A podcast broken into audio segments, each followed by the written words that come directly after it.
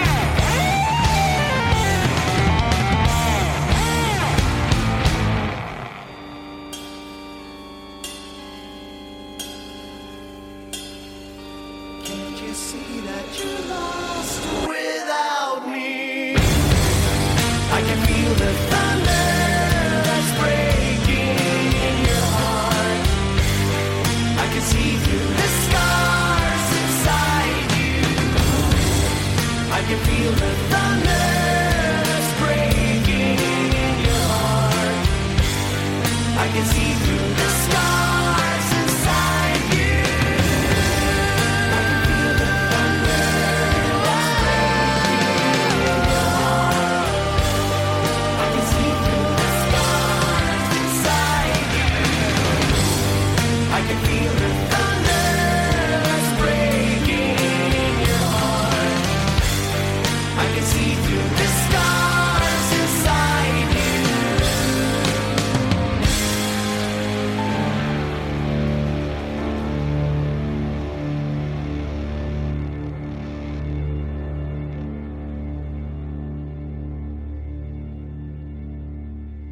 Pasaba Ghost haciendo Cirice de su disco Meliora. 21 de agosto, repito, va a salir lo nuevo de Ghost. ¿Serán tapa de Headbangers?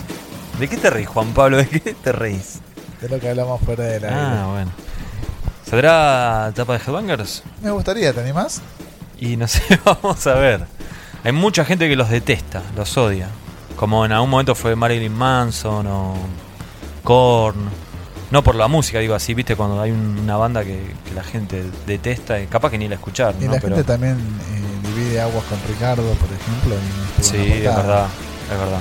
Sí, no, no, era un Aparte, comentario. Perdóname, yo conozco por lo Era un menos comentario. muchísima gente que odia a Lars y tanto las tapas de todas las revistas. Sí, pero bueno, es verdad, puede ser, qué sé yo. Lo discutiremos en otro momento. Dale. Por lo pronto tenemos una nueva Headbangers, la número 91, con Fate No More en la portada. Es una eh, foto vintage, se podría decir, de la formación con Jim Martin, pero la, nota repasa toda la trayectoria de Fate No More y hay dos reportajes exclusivos, uno con John Hudson, el guitarrista de los últimos, bueno, ya muchísimos años de Fate No More, y con Billy Wood, el alma, el alma de la banda, se podría decir, ¿no? El principal compositor. Eh, no son tantas las bandas que tienen dentro del metal al bajista como principal compositor. Maiden es como el, el caso más reluciente. Y Fate No More tal vez no es una banda tan metalera. Y Orio. Y Oreo también, es un buen ejemplo. Bueno, pero hay, hay algunos casos, pero digo, no son tantos. Y eh, en el caso de Fate No More es medio raro porque es como que la viola es como tal vez el, el, digamos, el integrante que más fue, fue rotando, ¿no? Así que bueno, esa es la portada de la nueva Headbangers, en nuestra página la pueden chequear. También hay entrevistas con Animal, que la hizo acá Castilla, Sí, con Andrés, va, con los tres. con los tres. Con los tres estuvo hablando. La nota fue entre el primer show y el segundo. De hecho, fue minutos previo Al segundo. al segundo show en, Claro. el camarín del Vorterix. Así que van a poder leer la cobertura de los dos conciertos. Yo hice la del primero, Astilla del segundo y además está el reportaje con el trío. Bueno, después hay una nota con Mario Lali de Yawning Man, un tipo bastante histórico dentro de la escena del Stoner Rock. Un macanudo, Ultra copado. un piola. Creo que te lo, te lo conté, que le hice una pregunta y habló 12 minutos. Sí, Que te juro, eh, ya es medio incómodo cuando alguien habla tanto. Porque es como que estás, cada un minuto le decís, sí. "Ujú, claro. ¿Y vos qué haces? ¿Ojeás una revista, por ejemplo, o lo escuchás? Eh, no, no, lo no, como que una revista. Ah, bueno. No, no, lo escucho. Lo escucho. Lo, lo más que llegué a hacer fue. No fue en esta nota, fue. ¿Cuándo fue? Una con Lips de Anvil. Sí, Que estaba jugando River Boca un partido de verano. Y el tipo hablaba, hablaba y no paraba y hablaba tanto que en un momento dije, bueno, a ver, pará. Y me paré, me fui a ver la tela a ver cómo iba el partido y volví. y seguía hablando. Y seguí hablando. Sí, no, no, para nunca. No para nunca. bueno, mira. Pero no son los casos más comunes. En general, los músicos no hablan tanto No, y uno le tiene como que insistir. Pero bueno, este, este Mario Lali, eh, que además llegó a grabar con Caius, le, le compuso canciones a Queens of Stone Age, eh, tocó en Orquesta del Desierto, bueno, un tipo con una historia muy copada. Y bueno, ahora viene a tocar a, a Buenos Aires con Yawning Man, va a ser tres shows. Ah, se agregó una tercera se fecha. agregó una tercera fecha. sí. Y ya está sold out la tercera Dos fecha. estaban agotadas, la tercera nos calculo que debe venir bastante bien y supongo que se terminará agotando, pero bueno, eh, chequéenlo a ver cómo, cómo viene eso. Eh, si les gusta el Stoner y toda esa música, me parece que es un show interesante para ir a ver. No suele venir este tipo de bandas a nuestro país. Bueno, hay otro reportaje que hice con Lindemann de, de Ramstein, Ah, sí, que tiene vos. su nueva banda junto a Peter Tactren de Hypocrisy. Mirá qué mezcla. Y- Va, no es una mezcla tan rara, o sea. No, porque, porque el de Hypocrisy tiene, tiene Paint también, claro. Sí. Eh, sí, una nota divertida y, y rara. Raro ya es hablar por teléfono con dos, con dos músicos. Y bueno, estos dos músicos en particular también son bastante raros. Sobre todo el alemán que habla mal en, en inglés y es, es bastante gracioso como, como habla. Y tiene un video muy copado. ¿No lo viste el video de Lindemann? No, Después te lo voy a mostrar. dale. Eh, es- el disco este de Lindemann todavía no lo pude escuchar porque no salió y no escuché solo los adelantos. Eh, es un disco que me gustaría escuchar en tiempo real cuando salga, porque me- algo me dice que nos, nos podemos llegar a divertir bastante. Bárbaro. Cuenta Bueno. conmigo. Después hay un informe del black metal argentino que lo hizo Matías Gallardo, habló con cuatro bandas de black metal nacional, que debe ser la escena más que, que hay en el, en el país, porque son bandas que rara vez llegan a editar material, o capaz que editan un cassette 50 copias limitadas en Rusia, y acá ni sale, viste, todas cosas. Hace años, Sí. este, te- no sé, 10 por ahí, Matías había hecho algo similar con el black metal argentino. Ser black en Argentina, ¿cómo era? Sí, ser black en Argentina, pero sí, no fue hace tanto, ahora... Va, en realidad sí, ahora 8 años, ponele. ¿Cómo pasa el tiempo? Cuando Matías era menor de edad. Cuando no, no, no, no. Nunca hubo gente menor de edad trabajando en Headbangers. Tribulation, otra nota que hizo Matías Gallardo, una banda bastante copada que en cualquier momento vamos a estar eh, poniendo acá en el podcast, una banda sueca de death metal. Nico Cabrera estuvo hablando con eh, Gary Cherón de Extreme. Cherón. Cherón, perdón. No es el Che Guevara, es Claro. Sharon. Ni Gary Cheronca. No, Que bueno, estuvo hablando con eh, Gary de Extreme, ahí está. Que va a y estar- ex Van Halen. ex Van Halen. Ya que me corregiste, corrijo bueno, yo. Como te gusta vos decir, Van Halen. Sí, Van Halen. Que el 18 de junio está tocando en Buenos Aires. Quiero ir, estoy re ansioso. ¿Te acordás que con Miguel Mora hicimos el Hicieron el podcast. podcast Sí. sobre Pornography, que es el disco que va a presentar en su totalidad Extreme en Buenos Aires? Y en el resto del mundo también. Yo me acuerdo, ellos vinieron hace mil años. A, Sí, a- Teatro Ópera creo que había sido 91, 92. 92. Me acuerdo de haberlos visto en el programa este que tenía Pregolini, Hacelo por mí. Sí, tocaron ahí. habían estado tocando. En la época de More Than Words. Que no fue un hit radial a full, pero sonaba bastante. No, digamos. fue full, estalló. No, bueno, digo, tampoco era. No, No sé, estalló. no era Shakira, pero. No, sí, sí, voló. Bueno, de bueno, hecho, listo. boliches lo pasaban. No iba mucho a boliches. En el 91 ni en el 2015. Así tuyo que, era masturbación y heavy metal. como dijo. Ricardo. Qué grande. Bueno, y después tenemos el Gracias por la magia de este mes, que está buenísimo. Es sobre el primer disco de Cathedral, Forest of Equilibrium.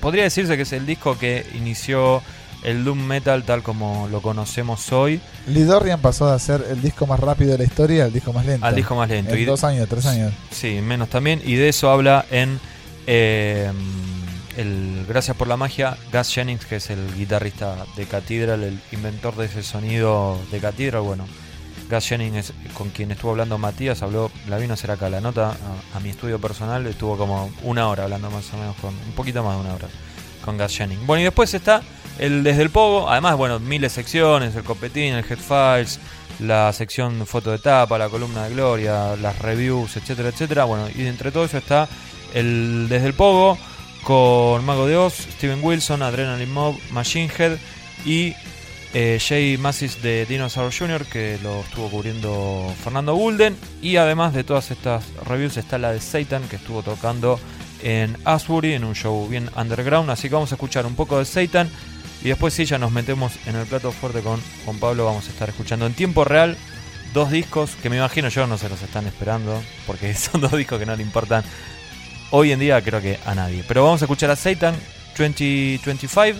Es eh, una de las canciones del último disco de estudio de Satan. Escuchamos a los ingleses y después ya volvemos con la escucha en vivo de dos discazos. Mentira.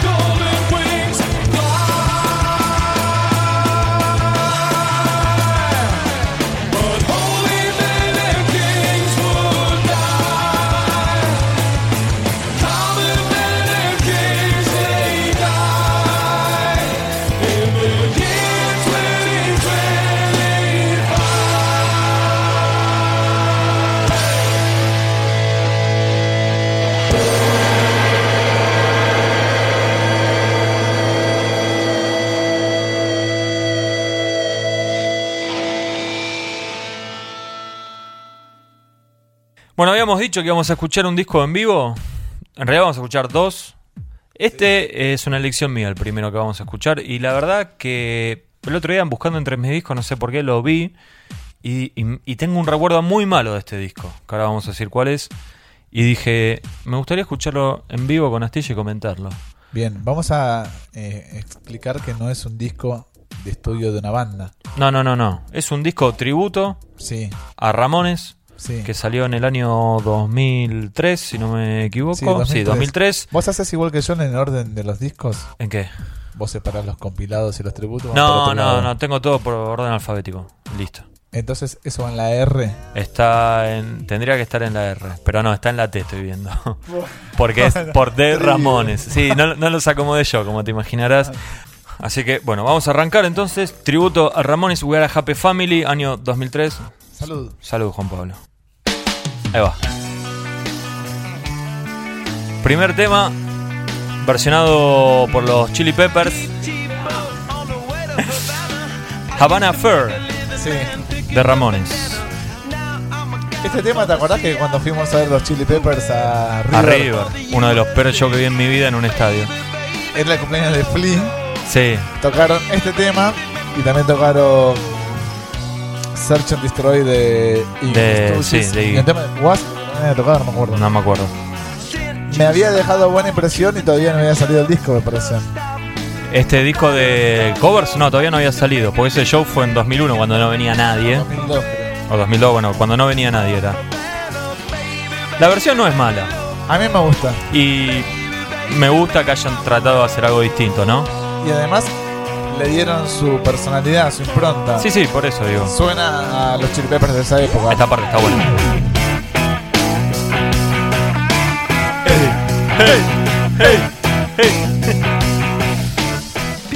Está súper armonizado por Son Frusciante el tema. Sí, Frusciante. que ahora está sacando, estuvo sacando 10.000 discos y ahora dice que no va a sacar nada más. Sí.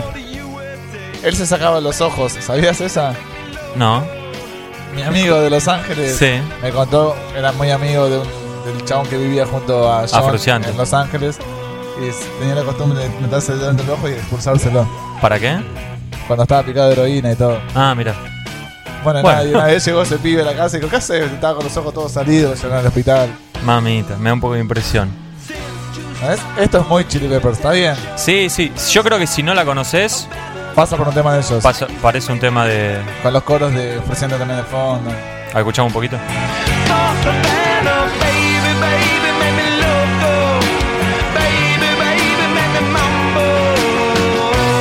Bueno, el primer tema entonces, Havana Fair, del tributo a Ramones. Aprueba. Estos- la probamos. Bueno, este disco lo había eh, gestionado en cierta manera Rob Zombie Sí. Y es el autor del segundo tema de We Are Happy Family, Blitzkrieg Bob, el Sí. máximo himno de Ramones. A ver.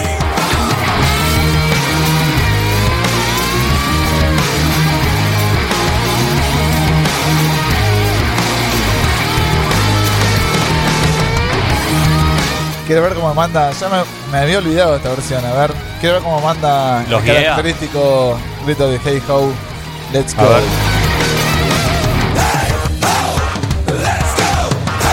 Debajo el pulgar, ¿eh?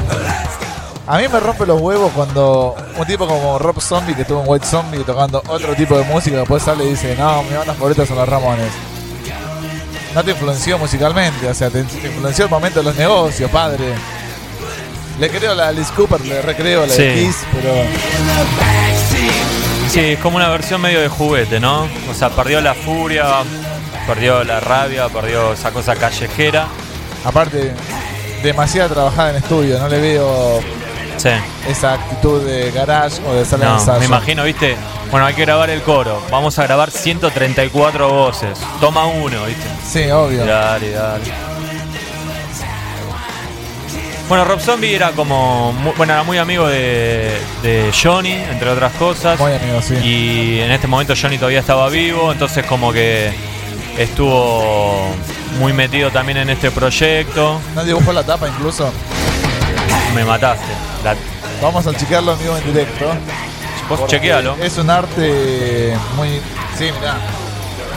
La tapa es hecha por Rob Zombie.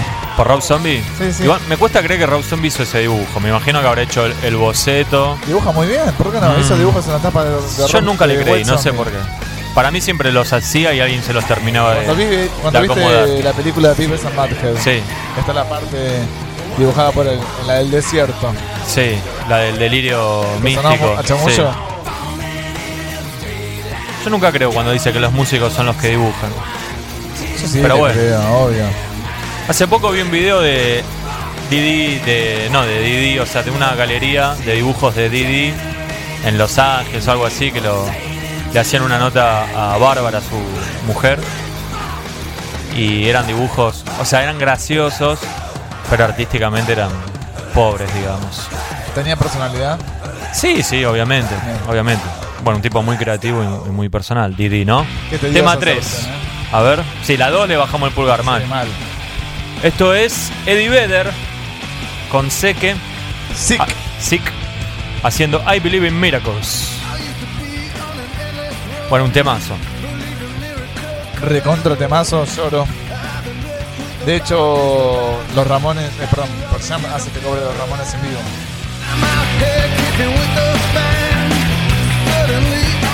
Bueno, para la gente que no por ahí no sabe quiénes son Sick, es una banda tipo garage, Sí, Furiosa. bastante- sí, eh, que evidentemente tienen onda con Eddie Vedder. A Jason Newsted le gusta esta banda, pues me enteré. Yo te compré un disco de Sick, te lo encargué cuando tenía la disquería, Mira, te lo encargué en vinilo. ¿y qué pasó? Esto va para la gente que está redescubriendo los vinilos. No me lo trajiste, es un 7 pulgadas, Ah, bueno, lo bueno. tengo. Ah, Dura- estaba, estaba esperando que me diga si no me lo trajiste. No, para mí es un equivalente a un motosierra, digamos, de Estados Unidos. Del primer ejemplo. mundo. sí. O a Super Suckers. ¿Le creemos el fanatismo por Ramones a Eddie Vedder? Un tipo que los acompañó, era muy amigo de Johnny. También. ¿Se lo creemos, Juan Pablo? Mira, en las entrevistas, Uno lo ingresó mucho, Jam, él hablaba mucho de, de The. Who, pero al mismo tiempo usaba remera de Ramones. Yo no creo que mienta, sinceramente. Entonces le creemos. La versión muy similar a, a la original en lo musical, la voz, bueno, es distinta. No me gusta cómo está cantando. Recuerdo que Mariano Ash, en la reseña que hizo de este disco en la Headbangers en su momento, Sí. dijo que Eddie Vedder canta esta canción como si fuera Sandro. y tiene razón. A ver, escuchamos un poquito.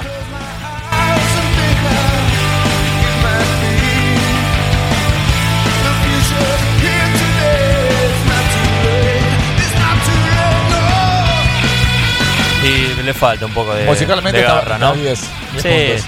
pero muy, similar, me parece. ¿eh? Bueno, pero está tocado con huevos, con pelotas. sí, obvio. Eddie Vedder no estaba cantando con huevos. No.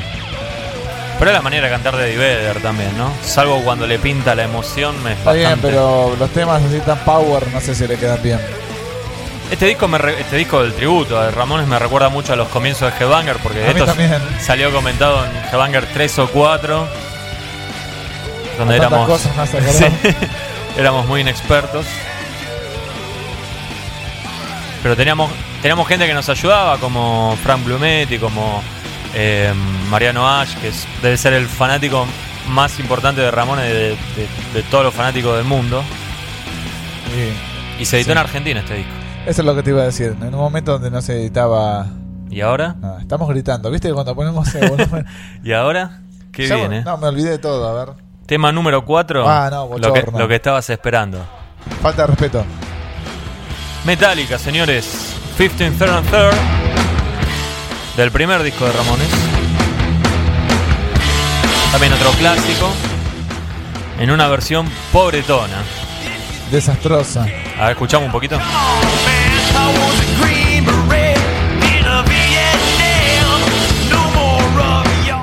Los coros son lo peor que hay. Vamos a escucharlos. a ver.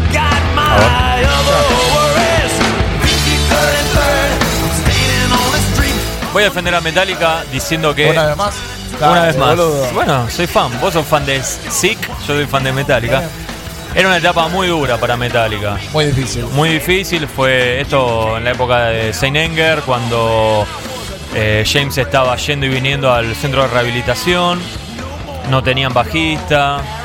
Eh, y grabaron tres o cuatro covers, cuatro covers de Ramones que después se fueron editando los y este, eligieron este para, para el tributo. Para mí eligieron mal porque si bien ninguna versión me, me parece muy buena, hay algunas que tienen un poquito más de onda. Por ejemplo, Comando me parece que tiene un poquito más de, más de pilas que esta. A ver. Esta es la versión A ver, a cantaría Didi.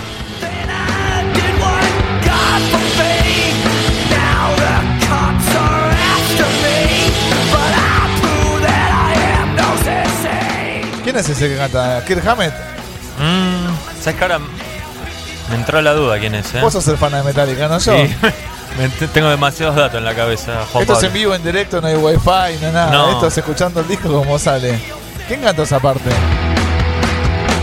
Si una tiro cosa- Lars, pifio mucho. Para mí es Hammett. Para vos, Hammett, vamos a tener que choquearlo eso. Después lo vamos a tener que chequear porque ahora me agarró la duda. Pero eso le, le- le falta hambre por todos los costados. Es una versión mala. Lo raro es que se termina editando, ¿no? Pero una banda metálica que siempre tuvo como un. Buenos ¿viste? covers. Como, sí, ¿no? Y que digo, siempre se preocupó porque que lo que salga sea algo en serio. Salvo, bueno, el tema con Ja Rule que. Ahí flaqueamos un poquito. Bueno, Bueno, acá viene una banda. hasta ahora venimos, es- perdón, Sí. un pulgar arriba, tres abajo. ¿eh? sí. A ver la quinta. Uh, este es un desastre. YouTube. Beat on the Brat. Beat on the brat, beat on the brat, beat on the brat with a baseball bat. Oh, Como diría Ricardo, donde yo vivo, no pega esto. Bueno, Bono canta como Bono. Y bueno, está bien, pero. Déjame emitir una. A ver, escuchale, escuchale un poquito. Por ahora me está gustando. A ver, escucha. A ver. Esta parte es determinante.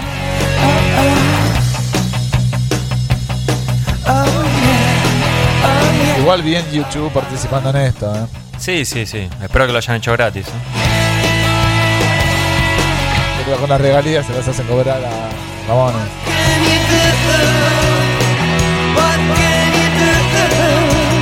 Está bien. No me gusta. A mí no me gusta Juan Pablo. YouTube es una banda que en sus comienzos no tiene nada que ver con Headbangers, ¿no? Pero en sus comienzos estuvo muy influenciado por el punk. No solo Ramones o Y se nota eso o porque. Clash, que está muy influenciado por Steve Littlefingers. Pero se- te habla de eso. Pero se nota eso escuchando la, la música. Porque decíamos antes que Rob Zombie dice estar influenciado por Ramones y no se nota. Se nota con YouTube. Hay- mira, yo no soy muy técnico con la guitarra, pero he hablado con guitarristas que son técnicos. Y sos guitarrista, más no te tires Además, abajo. también, sí, rítmico. Los temas de, de Police o de YouTube tienen progresiones punks. No me estás diciendo nada, Juan. Pero bueno, Jugate. hay una reinterpretación de género, si querés. Oh. No dudo que los hayan influenciado, sinceramente. Ahora este disco, ¿no? Con... Perdón, eh, sí. YouTube tenía todo el derecho a participar, o sea, podría haber no estado que. Sí, no me jode. Pero no, no me gusta la versión. Podrían haber estado otras bandas. Sí, seguro. No, digo que este disco con YouTube, Metallica, Rob Zombie, eh, Chili Peppers y otras bandas que vamos a escuchar, o sea, son todas bandas muy grosas, tendría que haber vendido mucho y no fue el caso. Vendió muy mal. No sé si vendió muy mal, pero sé que no, no vendió bien. Bueno, corroboran entonces eh, el hecho de que Ramones siempre vendió mal. Sí. Además de que eh, hay muchos discos tributos a Ramones. Lo que no me gusta de este tema es que respeta mucho la versión original. Se la podría haber jugado un poquito más. Sí, obvio. Quisieron sonar crudos y Sí, bueno, nada más. Tema- final, viste esos finales eh, errados. Me encanta esta versión. La mejor versión del disco junto a otra que vamos a escuchar más tarde. Me encanta. Número 6. Kiss.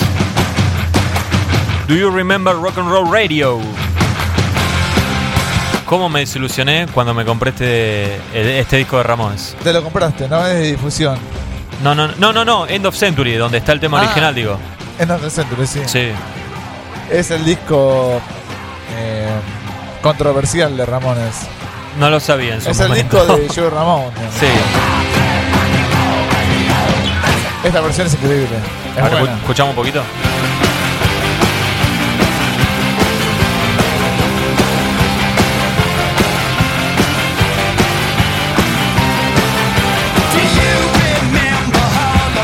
Buena versión. Este disco, en realidad las canciones son buenas de, de End of Century. A mí me desilusionó mucho porque primero que nada era una época en donde para comprarme un disco estaba ahorrando y ahorrando. Y cuando lo comprabas querías que sea algo buenísimo. Y no me gustaba la producción. Que era muy. O sea, en ese momento ni, ni siquiera pensaba si era la producción o qué era. Lo que no, o sea, no me gustaba que tenía pianitos, coros, instrumentos no muy propios del punk, que era lo que más escuchaba en ese momento. Y me quería matar. O sea, conocía varias canciones por tener cassettes grabados en vivo, de, de temas en vivo de Ramones. Y no me gustaban esa- esas versiones, ¿no? La producción de Phil Spector. Sí. Que después tuvo un final. Había elaborado con los Beatles, pero Sí. con, Lennon. Escúchame, eh, es re quisiera esta versión. Está bien. Me gusta más que la original. Maxis está en este momento. Me está tirando dardos venenosos telepáticamente, pero Paul Stanley se carga, se carga el equipo al hombro, le pone todas las pilas. Además es un nombre inesperado. Vos no te imaginás a Kiss haciendo un tributo No. a Ramones. Bueno, con- son, contemporáneos, ¿no? son vecinos también de Sí. Nueva York. O Qué ciudad. costa este, ¿viste? Hay otros códigos y va por ahí. Pero me gusta porque podría estar incluido incluso en un disco de Kiss como una composición propia. Es quisiera, sí, sí. Y es una pena que no. Acá tendríamos que hablar con los quiseros de ley, que conozco varios. Si me hace un segundo, levanto el teléfono y ya te lo averiguo. Pero no sé si lo hicieron en vivo alguna vez. Creo que no. Este tema, no sé, lo que te puedo decir es que apareció en eh, un simple de Alive 4 o algo así. Algo parecido. Eh, Bueno, a esta le levantamos el pulgar, ¿eh? es buenísima. Hasta ahora tenemos para arriba, Dos. sí, Chili Peppers y Kiss. Después Metallica, Eddie Vedder, eh, Rob Zombie y YouTube, pulgar abajo. Bueno, el que va a venir después de este, que más ya lo podríamos ir pasando, se fue. ¿Cómo suena esta nave? Suena con toda, ¿eh? La artillería anda bien. ¿Qué es esto? Por Dios, esta intro no está en ningún tema de Ramones. El tema original me encanta, es un hitazo, un himno. A ver. ¿Te digo cuál es? La versión es de Marilyn Manson, Astilla. Ni me acordaba que Manson había hecho un cover de Ramones. Todavía no empezó, ya le estoy bajando el pulgar, ¿eh? No por Manson, sino porque la versión va para atrás. Manson también, otra persona que hace grandes covers. The KKK Took My Baby Away. A ver. Me acuerdo cuando la escuché me había parecido una basura, pero vamos a ver ahora.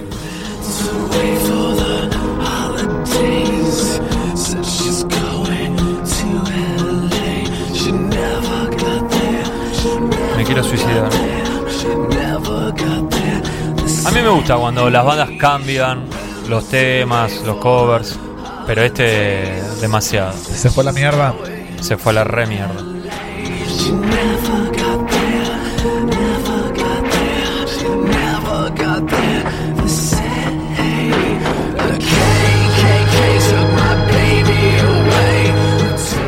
No pega, eh. No pega, no pega.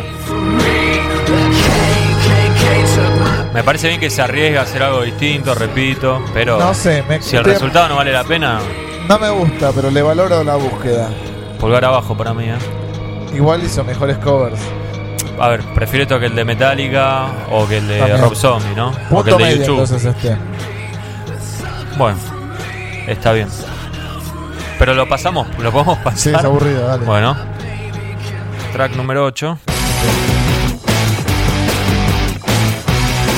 Mi versión favorita del disco. Bandaza, los rebanco antes de que Headfield haga el cover. de Only Happy When It Rains. Es una buena versión Hizo una buena banda. y es un temazo. I Terrible. just want have something to do. Solo quiero tener algo para hacer. Por Garbage. Muy adolescente, ¿no? El título. ¿Quién no estuvo aburrido en la adolescencia? Masturbación es heavy metal. O punk rock en este caso. Bien Shirley Manson Sí, en la interpretación vocal. es medio tramposo porque es sin darle una onda distinta. La versión es muy similar. El hecho ya que lo canta una chica como que cambia el juego, ¿no? Sí, pero tiene un efecto la voz. Sí, sí, obviamente. Le da una onda. Le pusimos un poquito de distorsión.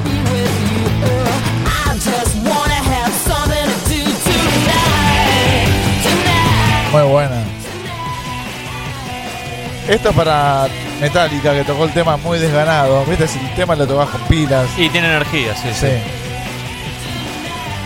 Me siento medio careta ¿eh? levantándole el pulgar a esta versión. ¿eh? No, vamos. Excelente banda Garbage. Si lo tuviera Miguel Mora aquí a mi lado, diría estuvo muy bien. Estas cosas me gustan. Cuando ya empieza a, a acercarse la banda. En este caso Garbage.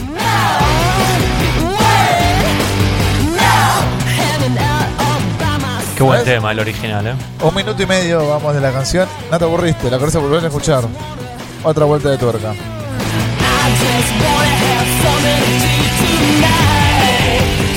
Qué linda que es Shirley, por favor. ¿Te gusta? Me encanta. ¿Tanto? Sí, es Eh. hermosa. Media alienígena la veo yo, ¿eh? Aparte, co- coterránea mía, obvio. ¿De dónde son estos? No, no, ella es de Escocia. ¿Ella de Escocia? El resto de los integrantes, bueno, Patch Big norteamericano. ¿Sabés de qué ciudad de Escocia? Sí, de Edimburgo. Tu capital, tu ciudad en el mundo, ¿eh? Dejémonos de joder, impresionante. Patch Big la tiene clara con el audio, ¿no? sabe, sabe. Lo podríamos invitar a mi estudio. Bueno, y así pegadito, Green Bien. Day con Outsider de Subterranean Jungle. Bien. Bueno, estos le deben mucho a Ramones, ¿no? Vos sabés que en esta época, 2002-2003, salió un disco tributo a Los Ramones, otro de los tantos, pero con bandas escandinavas o europeas, Sí. donde estaban, por ejemplo, The Helicopters, Biker Babies haciendo Pet Cemetery, una gran Me versión. acuerdo. Eh, y estaba el guitarrista de Roxette haciendo para mí la ver- mejor versión de- del disco. Vamos a buscarlo en un rato y. ¿Pero solista? Sí, so- solista. Estaban, este. Bueno, todas bandas seminales de. del punk eh, escandinavo. Claro. Y los helicópteros creo que son Outsider, no me acuerdo. Bueno, pero hubieron, hubieron mejores discos tributos que este. Sí, yo creo que sí. De hecho, te iba a proponer un juego para algún día de hacer nosotros nuestro disco tributo a, a Ramones. No se asusten, no que cantemos nosotros. Digo, sino elegir, no sé, 10 temas, 10 covers de Ramones hechos por diferentes bandas de diferentes estilos y armar un, un compilado que seguramente va a estar mucho mejor que, Obvio. que esto. Igual bien Green Day con esta versión. Sí, está bien. Está bien. Bastante similar también. Pero se nota que es Green Day. Sí. Bueno, la voz de él es muy característica también.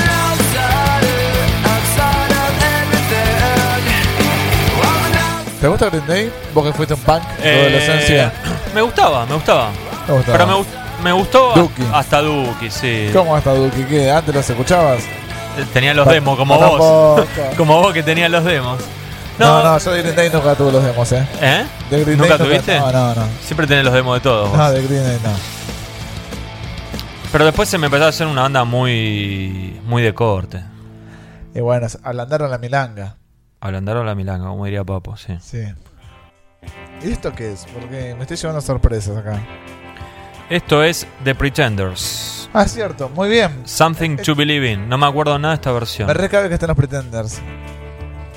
Si a vos te decimos Pretender, buscas en el mapa. ¿Qué es? Sí, estoy, estoy como un ciego ahí, tanteando. Qué pena. Una gran banda, Huguito. ¿Te gustaba este tema original? A mí se me hacía medio gomoso, ¿eh? No sé Goma si más que gomoso. ¿Por qué? Muy feliz. I wish I was someone else. Pero está bien, es la sensibilidad pop. El pop tiene esas cosas. Bueno, estás hablando con la persona errónea. ¿eh? Bueno, pasemos a otro disco. El disco que elegí yo. Nada, para, para, que todavía queda. Pero lo podemos pasar este, ¿eh? ¿O lo Pará. querés, lo querés escuchar un poquito? No, lo que quiero decir es que Pretenders le dio una buena impronta y aparte no, no me suena nada exagerado, nada. Creo que a ellos les habrá gustado siempre los Ramones y acá suenan a Pretenders. Bueno, después de esta viene, creo que Pásala, pásala. tu banda favorita, ¿eh? A verla.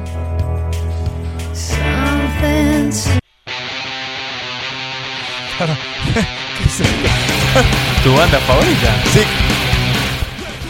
No. Rancid. Rancid. Claro. esta versión. La, de- para todos los que escucharon el Rock and Podcast, a partir de- y los que no escucharon se joden, no lo vamos a explicar, es la banda del buzo de Astilla. Hasta acá mi buzón. Lo recuperaste. Lo recuperé. Le contamos a, a todos los que estaban preocupados que recuperó el buzo de Rancid. Bueno, un clasicazo. Gene es a punk rocker. Recuperé el buzo gracias también al podcast, que mi amigo lo escuchó. Está acá el buzo, pero y la banda es una bandaza y creo que suena Rancid. Suena full a Rancid. ¿Por qué no la escuchamos un toque?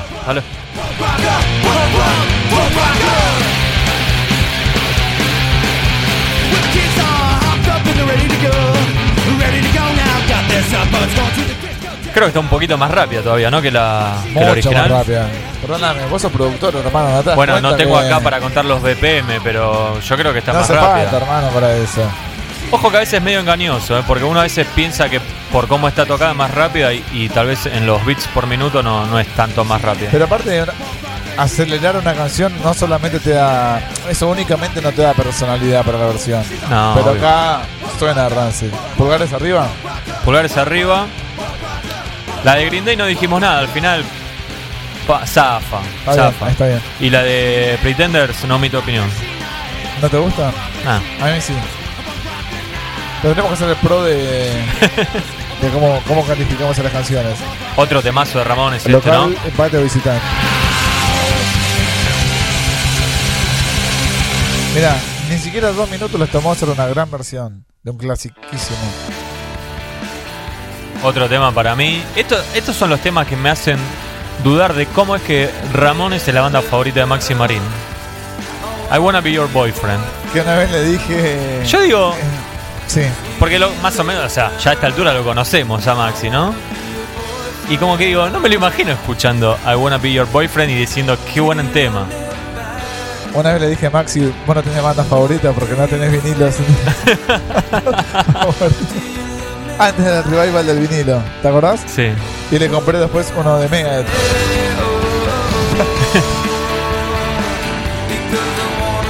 Bueno, esta versión es de Pete Yorn. Pete Yorn es un cantautor norteamericano. Si está Pete Yorn en este disco, podría haber estado, no sé, si te hablo de Ryan Adams, también buscas. Es, Sí. es canadiense, pero es una bestia. Podría haber estado, como dijo muy bien Mariano Ash en la Headbangers, Paul Westerberg, que era cantante de los Replacements. Sí. Una banda que fue, no te digo contemporánea a Ramones, pero fue de las primeras que. ¿Lo puedo adelantar mientras seguís hablando? Sí, Ahí está. bueno, no, no tengo más ganas de hablar. I wanna be sedated. Sí. Se acabó la cerveza. Anda a buscártela, no bueno, sé qué querés que te ¿puedo a diga. buscarla? Anda a buscarla. Tiempo real. Dale. Metele. Bueno, esta versión es de Offspring, del tema I Wanna Be Sedated del año 1978, del disco Road to Ruin.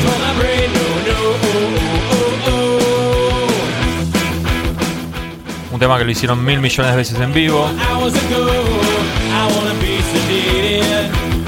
Y acá Offspring ya no era eh, la banda tan popular que supo ser en, en los noventas, pero seguía estando bastante bien y creo que mucho mejor que, que lo que es la actualidad de Offspring hoy en día, que eh, es una banda que al menos se alejó de los reflectores que tienen las bandas más populares. ¿no? Volvió Juan Pablo Sí, con la birrita. me parece que lo- los escuché cuando era también, no tenía los demos, pero cuando salió Cuando yo estaba con los demos de, de Green Day, vos estabas con los de Offspring. No, Smash es el disco. Sí, Nunca terminaron de caerme en gracia, pero les, les reconozco ciertos atributos, obvio. Vos sé que cuando yo escuché eh, Smash, era muy pendejo, ¿no? Y. No tanto. Era chico, ¿qué tendría? 16 años. Bueno, vos porque empezaste a escuchar música a los 8, pero para los giles como yo, que empezamos con la adolescencia a escuchar música en serio, eh, no me sonaba a, Punk. a punk punk, claro. Como que decía, está Igual- bueno, pero es medio raro. Igual vos sos un punk norteamericano, no sos un Sí, punk no. inglés. Yo soy punk Sí, inglés. vos sos inglés, yo como siempre de Norteamérica. Y Argentina, yo escuchaba cuatro bandas. Mal momento. No, escuchaba Super Uva, Sí. Ataque, Ramones y. Ah, y ahí me traicioné porque tenía Dos los. Pistols y dos minutos. Pará, los Pistols ya. ¿Dónde está? ¿Lo tiraste ese disco? Sí, Nada pero. No, no, me sigue gustando. Me sigue gustando. Y ahora te- tenemos una versión linda por ahí dando vueltas también. ¿Qué hacemos? Pero, perdóname, Sí. y Violadores también me gustaba mucho. Oh. Bueno, acá hacemos esta versión igual. A mí no me gustó, ¿eh? No, a mí No me tampoco. gustó. Pulgares abajo. Pará, ¿cuántos temas trae este tributo? ¿25? ¿Ya está? Tenemos 15. Cerrámelo, hermano. Van por 14 Vamos cerrando. canciones. Cobrame acá, cerrame la 3. Esta es Here Today, Gone Tomorrow.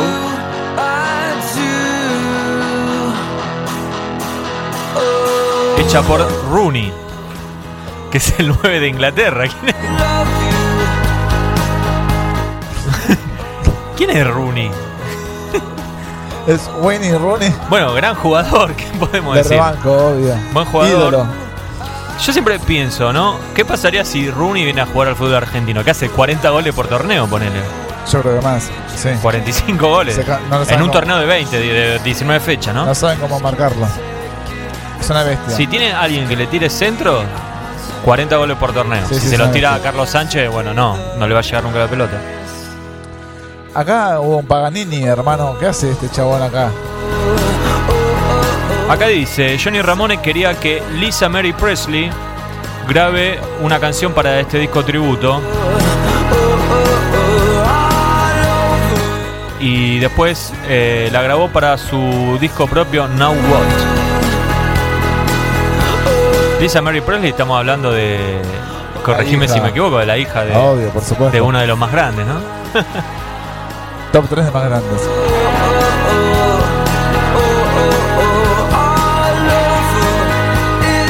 Pasala, dale. Ahora, igual no me termina de quedar claro si acá grabó esta chica, porque no escucho ninguna voz de mujer. Capaz que Vamos a leer el libro, el booklet. Acá dice promocional, Hugo, ¿no lo compraste? No, no, te dije que el que había comprado era eh, End, eh, End of Century. Ah,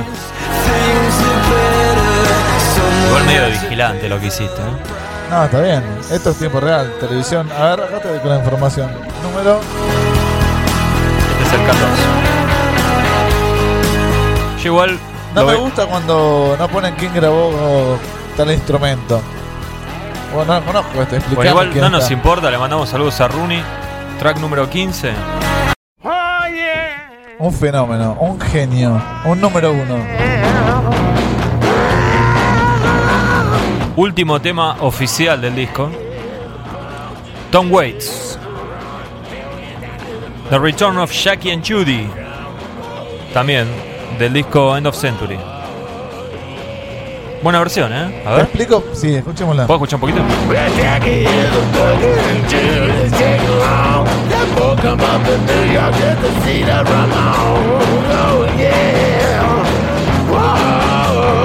Esta es de mis pagos, ¿eh? Una versión bien norteamericana. Bueno, Tom Waits. Pelea de bar. Tom Waits respeta siempre la impronta norteamericana. Me gusta primero porque es un tema raro. Segundo porque tiene la, la estampa de Tom Waits por todos lados. Y segundo porque tercero porque la grabación es low-fi. Sí. Suena a bar. Pablo, corregime si estoy errado, porque mi memoria es medio traicionera, pero Ramones hizo cover de Tom Waits. Ahí Tom Waits Grow Up. Claro, era de él. Sí. El primer tema de Adiós Amigos, que fue corte y todo. Qué corte, sí. Es como una devolución de gentilezas. Me gusta eso. Bueno, nombres que quedaron afuera. Viste que el- vos de esto no sabes mucho, pero en el A disco ver. tributo a Kiss, Kiss My Ass, Sí, las bandas que aparecen son medias flojitas. sí, hay Te- alguna. te diría el más Anthrax, conocido. ponele. Bueno, pero más conocido es Lenny Kravitz. Vos Sí. tenés que andar disco. O sea, Lenny No, Kravitz obvio, es el único. Y te dice, eh, en una apartado en la hojita del booklet, te dice todas las bandas que no pudieron estar, pero a las cuales Kiss le agradece. No pudieron estar por contratos discográficos, compromisos. Entre esos, en el tributo Kiss figura Nine Inch Nails, Pantera, incluso Soda Stereo. O sea, vos te imaginás que hubiera estado mejor el disco con los temas, con las bandas que no terminaron estuvieron. entrando que las que grabaron. Bandas que se merecían estar acá, Motorhead. ¿Dónde está Motorhead? ¿No lo llamaron al Lemmy? Y me parece que querían perfil más alto. Si te fijas, hay nombres también que eran importantes en la época, ¿no? como Marilyn Manson, qué sé yo. Vale, Igual ya estaba en la. ya estaba. ya estaba descendiendo, pero todavía vendía, qué sé yo. Yo qué sé, te entiendo, Green Day tenés que vender discos. Sí. Después nosotros, Michael Monroe tendría que haber estado. No le vendés un disco a Michael nadie. Monroe, pero no le importa a nadie. Bueno, me parece que la banda que tenía estado Yo también hubiera preferido, qué sé yo, Helicopters, que antes habíamos hablado, en vez de Eddie Vedder. Bueno, entiendo. Hubo un tributo argentino a Ramones, Sí, con nombres, o sea, como más importantes, que lo había hecho Mariano Ash. sí. O'Connor estuvo en ese momento. Estuvo, estuvo Plan 4 también, me acuerdo. Sí. Hubo un show homenaje a Ramones. Así es. Hubo varios shows homenajes. Bueno, una banda que en Argentina fue. Es más local que en Estados Unidos. Sí, sin dudas, sin dudas. Y más popular en proporción, ¿no? Qué raro que a Johnny en la, en la portada le pusieron la remera de USA, ¿eh? Mamita. Un patriota. Bueno, terminó, pero te queda- Terminó. El tema, el disco, perdón, tiene algunos temas eh, ocultos. Sí. Vamos a adelantarlo ahora. Pero igualmente, a ver, ahí viene. ¿Sabías que hay un libro que se llama On the Road with the Ramones? Sí, Que lo escribió el manager de gira de los Ramones. sí. Monte creo que se llamaba. Eh, se conseguía únicamente en inglés o en castellano, pero español, digamos, editado en España. Sí, en gallego, digamos. En gallego y trae como unos dibujitos y te cuentan todas anécdotas de los Ramones en la carretera. Va a contar con su edición local, Argentina. Gracias nuevamente a Mariano Ash. Le vamos Sí. a, a informar que estamos grabando un podcast y lo mencionamos tantas veces. Y se va a incluir un capítulo argentino. Me parece que hacía falta para eso. Bueno, apareció ahí de fondo. Otro amigo de Johnny Ramón este. Al final Johnny era amigo de todos menos de los compañeros de Sí. banda. Sí, porque con los de Metallica también tenía buena onda. ¿Con quién? Con Hammett.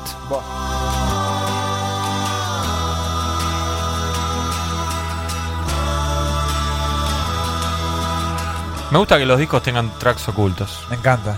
Creo que la mayoría de la gente ni, ni llega a, a los tracks ocultos. Sobre todo hoy en día, ¿no? Un track oculto tituló uno de nuestros discos. ¿De qué me estás hablando? De los Wild Hearts, Endless Ah. Nameless. Es un tema oculto de Nevermind. Bueno, John Fruciante nuevamente dice presente. No hay que negarle la personalidad al tipo que se la juega y hace lo que él hubiera hecho en un disco solista con una composición Sí. propia. Cuando tenemos los Ramones. La canción es Today Your Love, Tomorrow the World. Bueno, muchos temas del primer disco de Ramones, como era de esperarse, ¿no? Que el año que viene va a estar cumpliendo 40 años. Increíble. Salió en el 76, sí. Bueno, yo te propongo algo, Astilla. Cerramos, eh, dejamos escuchando este, este que terminemos con este y después volvemos con otro disco que no tiene nada que ver con, con Ramones, dale. Dale.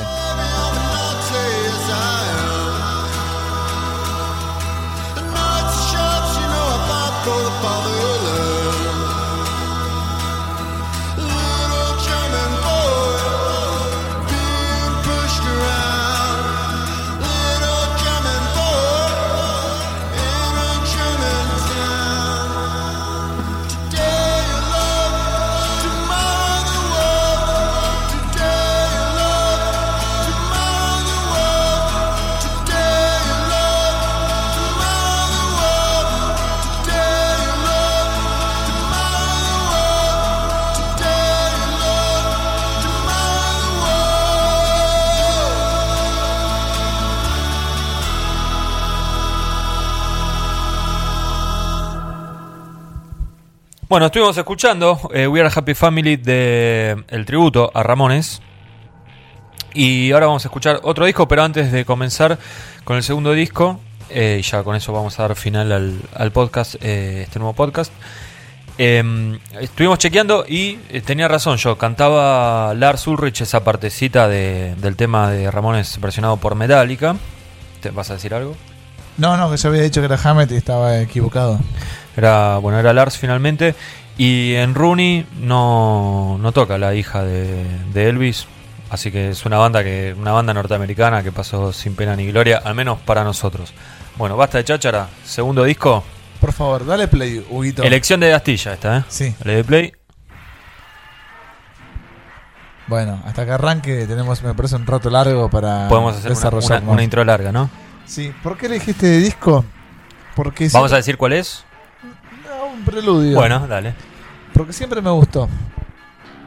Porque Es si un no, motivo válido ese. si bien no tuve los demos eh, y no los tengo tampoco, eh, lo compré apenas salió. Lo sé. Muy ansioso. De hecho, es verdad, vos lo copiaste de, Sí, de tu copia, de tu Sí. original, de mi digamos. original, sí. Y hace poco, de hecho, hace un puñado de días fui a la casa de un amigo y le dije, quiero ver este show en vivo en Argentina hecha por esta banda con este cantante que no es el más emblemático. Que lo pasó un canal de televisión por cable. Ah, mira qué bueno. El show de obras. Eso de obras y mi Sí. amigo tiene un DVD doble y se ve fantástico Ah, y mira qué suena, bueno. Ni suena sabía que bien. existía eso. Sí, está sacado de consola, bueno, la gente muy sacada, era la primera visita del, al país de la banda. Está sonando un poquito bajo en los estudios. Bueno, ahora lo, ahora de- lo, lo subimos. Dale, vos seguí. Le falta power. La banda en cuestión se llama Judas Priest. Es la banda que hace apenas un mes y pocos días nos visitó, creo que yo por cuarta quinta vez ya al país, la quinta vez me parece. Ahora estamos Eh, hablando de obras. Obras, Ferro. Luna Park, Racing, quinta vez. Quinta vez, sí. Pero la primera vez que vinieron a la Argentina fue con Ripper Owens en voz. Así y es. Tim Ripper Owens es- y fue el, el encargado de reemplazar a Rob Halford nada más ni nada menos allá por el año 95, 96. Y escuchamos un agudo bastante bastante copado. Judas Priest en el año 97 sacó su décimo tercer disco de estudio que se llama Tubulator, que es el disco que estamos escuchando ahora, el cual elegí, que es un disco, para mí es el disco más pesado en la historia de Judas, no hay, no hay dudas. Sí, sí, sin dudas. El más pesado. Y no vinieron a presentar este, No, vinieron a presentar Demolition. que había salido No, después. Sí. Que es claramente inferior a este. No Mucho creo que inferior. nadie en su sano juicio pueda decir que le gusta más Demolition que Jugulator, ¿no? No, para mí no hay, no hay forma. Yo pensé que a vos te gustaba más Demolition igual. ¿En El otro día cuando estaba viendo, porque No. vos que fuiste a ese show, yo en esa época estaba enemistado con el metal, Sí. yo estaba con otras músicas. No, de hecho, estaba, no sé por qué no fui, no me acuerdo. Esto Creo- fue en septiembre de 2001. Sí, creo que no tenía más laburo, algo pasó. Eh, el telón de fondo era la tapa de Demolition, la peor tapa de la historia de la humanidad. Un bochorno. Todavía sigue sonando flojo de audio acá en el estudio. Bueno, ahora, ahora lo vamos a chequear vos. seguí. Eh, lo pasó, es- eso que hacía mención, lo pasó la televisión por cable, este, el canal Volver. Y la verdad que ese show fue increíble. Cómo arrancó la performance de Reaper. Reaper también, sé, tuvo que, que- que cargarse el equipo al hombro. Ponerse los zapatos de Rob Halford no es nada fácil. Y creo que lo hacía bien, ¿no? Ahí lo, escuchábamos recién en acción. Y en vivo, sí, yo me acuerdo que fue un muy buen show. Y también calculo que vos ahora lo estarás comparando con lo que viste eh, después de ese concierto, o sea, las veces que viste ayuda después de ese concierto. Y la realidad es que uno se olvida, pero pasaron más de 15 años, ¿no? Entonces, o 15 años, o 14 años, digo, pasó mucho tiempo. También era una banda un, poco más vital, que no se enoje ningún fanático, pero el tiempo pasa para todos, ¿no? Y yo creo que Reaper, si bien eh, no inventó nada y le copió todo a Halford que inventó todo, espero que se entienda la, comparación, también era un tipo que en vivo era, era más enérgico, más... eh, a ver, sí, tampoco, tampoco era Dickinson que corría por todo el escenario, pero digamos, un tipo que era, era es es realmente bueno en lo suyo y creo que hizo con mucha dignidad de su papel en, en Judas reemplazando a Halford. Bueno, al mismo tiempo Judas. Escuchate riff. Parece Fear Factory más que Judas Priest. Escúchalo bien.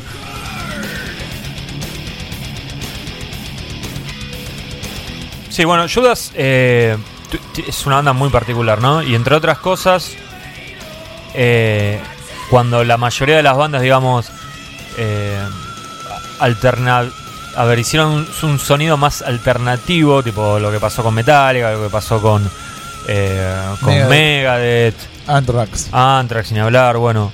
En el caso de, de Judas fue al revés, ¿no? Se hicieron muchísimo más pesados.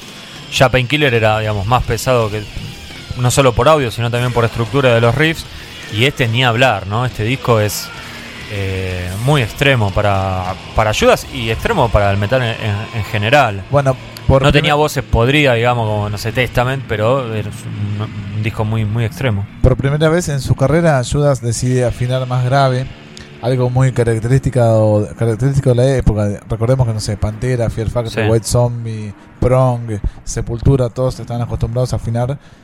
La afinación estándar, no sé, 440 en mi, afinan, no sé, en 2. Claro, pero lo pensás y no sé, Jugulator es más pesado que lo que hacía eh, Prong en esa época, Rude Awakening. Sí, que ya empezaba a ablandar su sonido, bueno, esto no. Bueno, al mismo tiempo. Perdón, el tema que pasaba era Jugulator Sí. y este Bloodstain fue uno de los de los cortes que Y tuvo. lo tocaron en vivo en obras. Sí.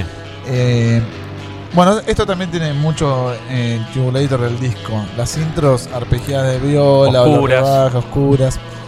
Judas hizo lo que muy pocas bandas hacían por esa época. Eh, contratar a un cantante que respetara los patrones de su cantante original. Maiden eligió a Blaze Bailey, que no tiene nada que ver ni Sí. con Paul Diano ni con Bruce Dickinson. Judas se tomó un montón de tiempo porque desde Painkiller a Tribulator son 7 años en el medio. La salida de Halford fue en el año 92. O sea, son 5 años que en ese momento era un montón de tiempo. Hoy en día estamos acostumbrados a Metallica, nos han un disco hace 6-7 años. Sí. Pero en esa época 5 años era Era un montón. demasiado si- tiempo sin editar un disco.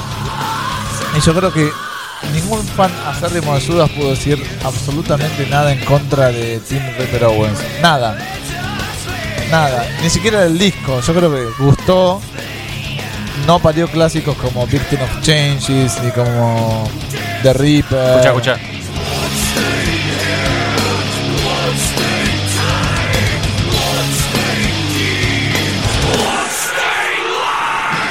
Voces podridas. Fear Factory. Está No, llega a nivel Fear Factory, Tiene me parece. Nah, pero la batería es otra cosa. El audio tiene una onda de Pero lo, lo que vos decís tenés razón. Era difícil que el fan se pueda quejar. Porque además el fan en general se queja cuando la banda se ablanda o cuando hace algo, no sé, de otra onda. Y esto era como una continuación eh, hacia el camino más extremo de lo que venía haciendo Judas. Seguramente algunos se habrá quejado. Yo tengo en mente de ese día, yo le hice- el día de que tocaron obra, yo le hice una nota a Reaper y estuve como dos horas esperando, ¿viste? Cuando te hacen esperar, bueno, dos horas esperando. Y tengo en mente de hablar con alguien, un tipo, alguien más grande, ya bastante pendejo y que, y que se quejaba de que ahora eran más modernos y que no le gustaba que le faltaba melodía. En realidad, decir que le falta melodía es una boludez porque melodía no le falta. Entiendo que no es eh, Helion, o Sí. sea, eso lo entiendo, ¿no? Ni Turbo Lover tampoco. Eh, pero, pero sí, era, era- Es como que, digamos, en las ventas sí se notó mucho que la banda, o sea, y en la popularidad que la banda. Bueno, el 97 estaba- muy pero era un momento año. muy duro, claro, para todo el metal en general, sí, sí. Estaba de moda, no sé, Limp Bizkit, Marilyn Manson. Sí, todavía. Limp Bizkit me parece que no, acá todavía no había llegado, pero en el resto del ¿Esto mundo. no te sí. suena Fear Factory? Sí, el pero la de batería viola es y la composición de. No, sí, guitarra. sí, de guitarra puede ser. Bueno, Gleb Tipton, un chabón que me parece que se supo reinventar varias veces a lo largo de su trayectoria. Estoy tratando de hacer memoria, porque cómo son las vueltas de la vida. Yo después terminé haciendo un show de Ripper Owens en Sí, me Argentina. acordaba de eso mismo. y yo creo que este tema lo hizo ahí cuando hicimos el show en el teatrito, Bloodstain. Judas ayornó su sonido, se dejó influenciar por bandas a las cuales tal vez ni siquiera haya influenciado, porque no creo que Dino Casares esté influenciado por Judas. Y hoy capaz que te dice que sí, pero nunca se notó, digamos. Por ahí sí, el lado de Pantera, hay algo Sí, sí, panteroso. no, eh, sí.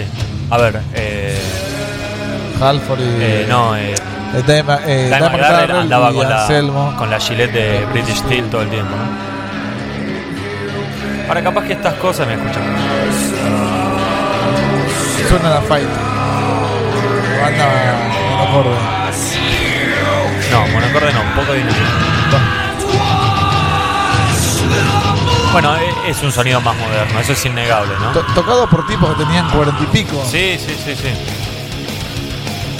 ¿Sabes qué me da la sensación? Voy a pasar de tema y te voy a contar una Sí. historia de Tipton. ¿Sabes qué me da la sensación de que en estos discos eh, Scott Travis no pela todo lo que podría llegar a pelar? toca bien, es respetable todo lo que hace, pero le sobra, me parece, técnicamente para... Es un disco muy modernoso, el tipo podría haber metido algunos feels más copados. Capaz que podría ir más rápido, ¿no? Claro. Bueno, justo ahora escucha.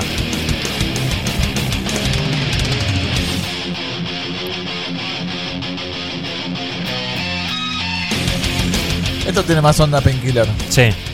Sí, sí, de hecho. Sí. ¿Sabías otra cosa? Que en el show en vivo que hicieron acá, no solo que hicieron acá, sino en todas las giras que hicieron con Rick Owens, los temas estaban afinados más grave en, las- en los instrumentos musicales, Sí. la guitarra y el bajo, eh, a la afinación original. Y hay temas que no quedan tan bien cantados por Ripper, que tiene una voz muy aguda. Sí. Entonces, si lo escuchás, te recomendaría que lo vuelvas a ver ese show. Te lo voy a pedir, ¿eh? Porque. Me, o sea. Es un bootleg lo, doble. Lo vi ese día y nunca más lo vi, o sea, no. Está buenísimo. Y le cuesta a Reaper emular algunas partes, sobre, la- sobre todo las partes graves, un A Touch of Evil, por ejemplo. Ah, mira. Pues están afinadas más graves Claro, las claro. Y ya es un tema más que está grave cantado. En vivo no deja títere con cabeza Reaper. No, no. Y en el disco tampoco, me parece que es muy No. bueno. Lo que pasa, bueno, nada, que estuvo demas o sea, Le tocó- llegó a un lugar muy complicado. Le tocó entrar en un mo- mal momento el heavy metal. mal momento, Yo creo que sí. si eso se hubieran vendido millones, no sé qué hubiera pasado. Sí, bueno. Pero igual eh, Judas recuperó mucha popularidad y, y ventas con la llegada nuevamente de Halford. Pero también es verdad que Halford volvió en un momento en que el heavy metal empezó a, a resurgir. Sí. Gracias en parte a la vuelta de Dickinson a Maiden. Y Sí. calculo que también Halford volviendo a Judas ayudó un poco, ¿no? Y también que la gente se dio cuenta que el new metal era una farsa total, pasaban dos años y ya la gente se dio cuenta fue decía, una, "No una tendencia más de las tantas que hubo en la música, como pasó con el grunge en su momento. El grunge duró un poco más incluso. Duró un poco más y dejó más canciones, me parece, ¿no? Pero también hoy quien toca grunge. O sea, no hay bandas nuevas de grunge. Pero Porción sigue, Sí, sí, obvio. Bueno, Korn también sí. Soundgarden sigue, Limp Bizkit sigue. A, la- a los tubos, pero sigue. Foo Fighters. Bueno, te dije que te iba a contar una historia de, Sí, de Tipton.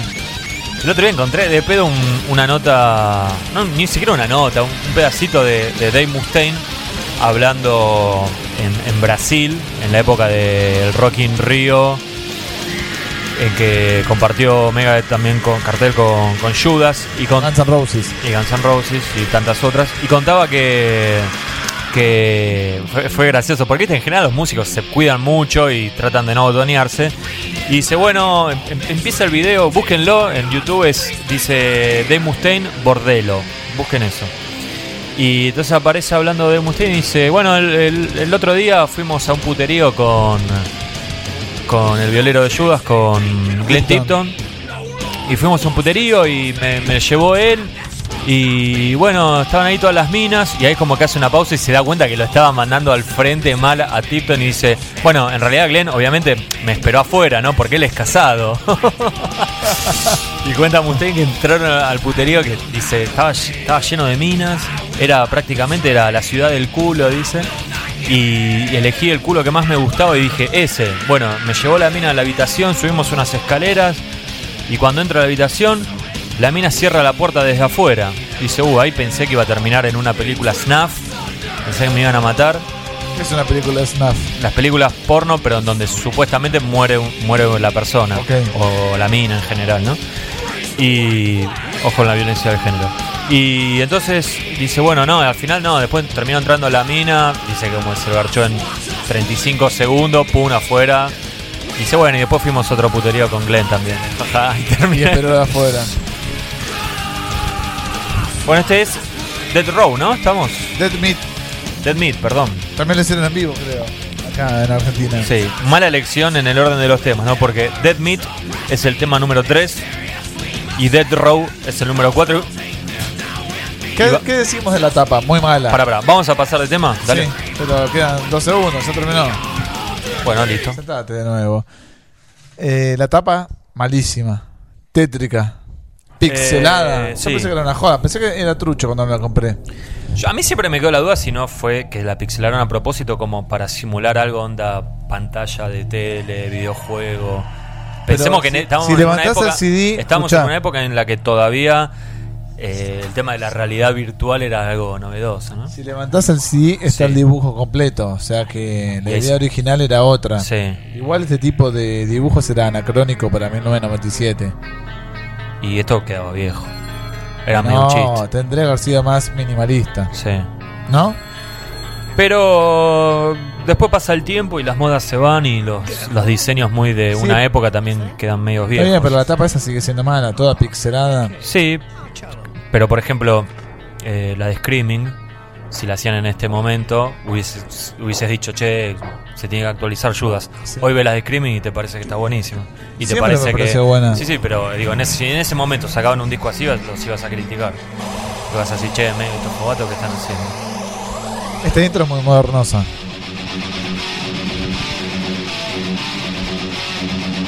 Lo que escuchábamos recién, no esto. Claro, la, la intro Sí, tipo de modem, una cosa Sí. parecida a eso. Para riff. situarnos, Este, este riff. medio. Bueno, no tiene nada de esa onda. Para mí Sí, es sí. muy infierno. Me gusta esta canción, ¿eh? Porque no, no Buenísimo. estuvimos, estuvimos hablando mucho de la época y todo eso, pero a nivel canciones, Bloodstain a mí me gusta mucho y Dead Row también. Hasta ahora me gustan las cuatro canciones que Las cuatro, escuchando, para mí, eh, las dos que te marqué son claramente superiores a las otras dos. Igual creo que arrancó bien el disco. Vamos a ver cómo sigue, ¿no? Hace mucho que no lo escucho. ¿no? Por eso me- cuando me lo propusiste me gustó hacer el ejercicio porque la verdad que hace un montón que no Bueno, lo yo no escuchaba. escuchaba hace mucho tiempo el de Ramones. El de Ramones no lo escucho de la semana que salió, Yo obviamente. también. Mirá. Buena ramonización de Reaper. Y el estribillo, escuchalo bien. me gusta, Muy bueno. Bastante feliz. ¿eh?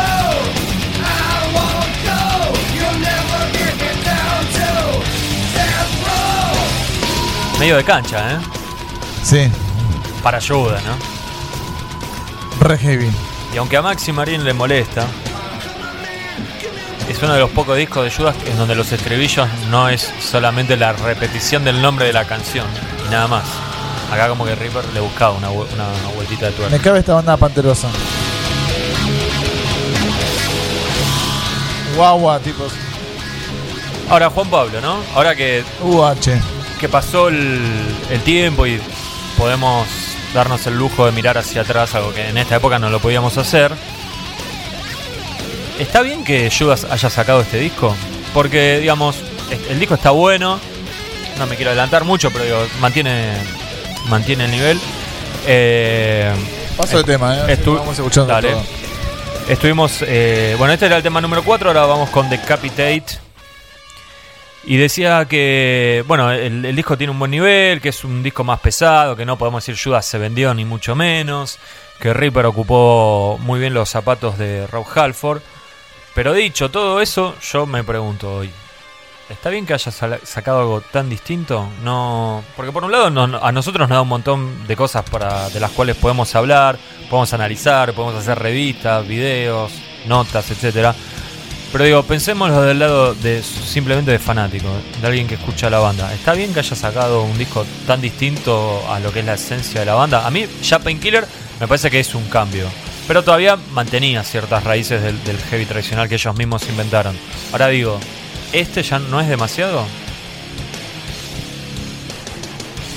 Y mirá, ¿Te maté con. ¿Te incomoda la pregunta? ellos en el 90 con la gira de Painkiller sacaron de gira a Pantera y a Annihilator. Sí, Annihilator. Eh, cuando Halford se fue de Judas armó Fight. Sí, algo mucho más pesado. modernoso. Sí. Evidentemente ya estaban con un audio en otro lado. No, no estaban por ahí tratando de replicar Sí. algo que ya habían hecho. Sí, por ese lado. Eso por un lado. Después tenemos a una persona como Geezer Butler que ya había hecho su proyecto Geezer que era muy modernoso. Está bien, lo ha hecho bajo otro mote, pero evidentemente esa gente creadora que estuvo desde los comienzos de heavy metal tenía otras inquietudes artísticas. Sí, ahí, ahí, me que- ahí me estás abriendo el debate para otro lado, digamos, para decir, tenía otras inquietudes porque, porque querían hacer algo distinto o porque no querían quedar obsoletos al ver, digamos, que todo, eh, todo el metal estaba dirigiéndose hacia un lado, con Pantera, con Fear Factory, Y capaz que sacar un disco como, no sé, Stained Class en el 97 y era medio raro. Para Pero mí hicieron bien. Lo que, lo que vos me estás justificando en todo caso sería que realmente tenían ganas de hacer esto y que no fue una decisión comercial. Una vez Chuck Pero yo ni, yo ni, perdóname, yo ni siquiera Sí. me metí en ese punto, porque eso es imposible medio de, de- de saberlo. Lo que digo es, ¿está bien? Est- ¿Estuvo bien que, que sacaron esto? Mira, una vez Chuck Billy de Testament, cuando editaron Low, que es el disco, hasta ese momento era el disco más pesado en la historia de Testament, dijo, nosotros ya sabemos a lo que nos sometemos porque la única banda que se hizo más pesada y le fue mejor fue Pantera. Sí, El resto de las bandas son al revés, son pesadas y se hacen más blandas. sí. Yo creo que Judas acá tenía dos caminos, o sea, el disco, o tres caminos, mejor dicho, o sea, el disco más clásico de la historia a nivel patrón de Judas, ablandaba de nuevo la milanga, como diría Papo, o hacia la inesperada, que es que a, hacer un disco mucho más heavy. Mira esto.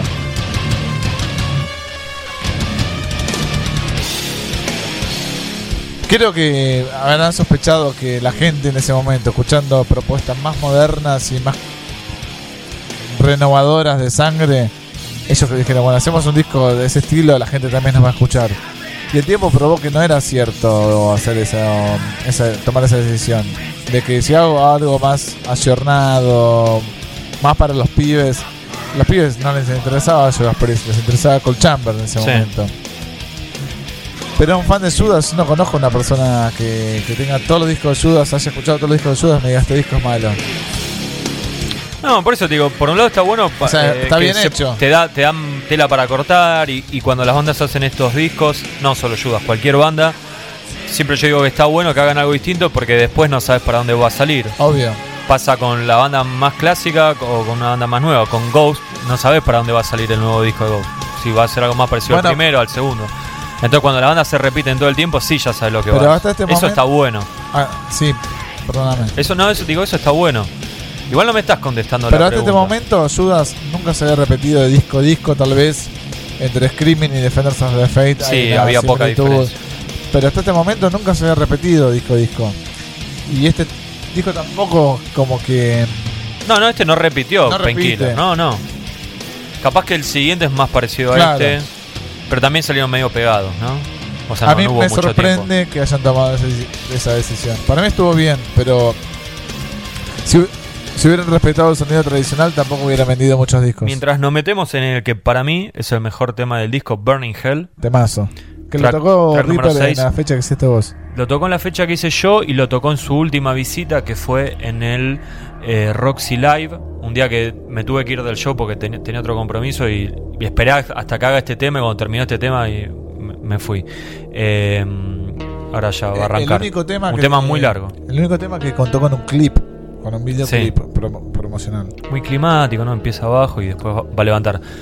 Pero no me, no me respondiste. Mi pregunta es: Hoy, si volvés el tiempo para atrás, ¿qué, qué le decís ayuda? ¿Le decís que hagan este disco o que traten de hacer un disco similar a, a, a los clásicos de Judas? Que hagan este disco y que el siguiente sea similar. Ok. ¿Vos? Déjamelo pensar, ahora te, ahora te contesto. ¿Escuchamos un poquito el bajo? No dice nada el bajo. Acompaña. Está ahí, bueno, acompaña. Muchos efectos nuevos. agujereador. Sí.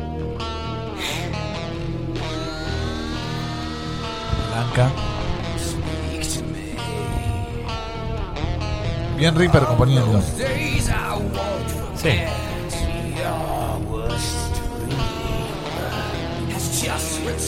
¿Verdad cuando se decía que Anselmo iba a Judas y el Reaper a Pantera? Sí, el intercambio.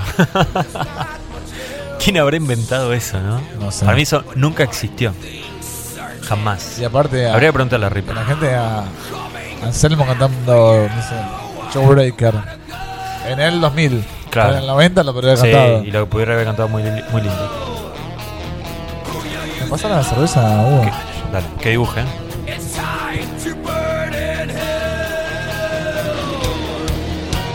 Un poco larga la intro, ¿no? Ahora te da tiempo para servirte un vaso de birra.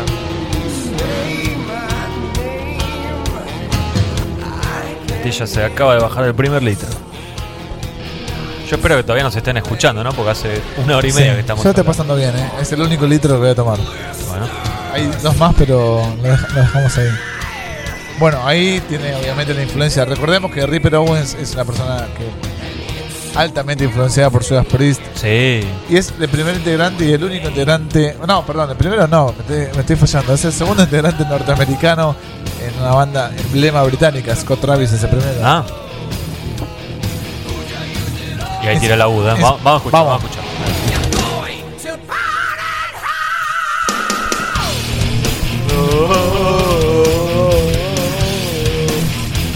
Acá viene el riff tribunero. Abierto, ¿no? Como decís vos, abierto. Estaba algo ahí.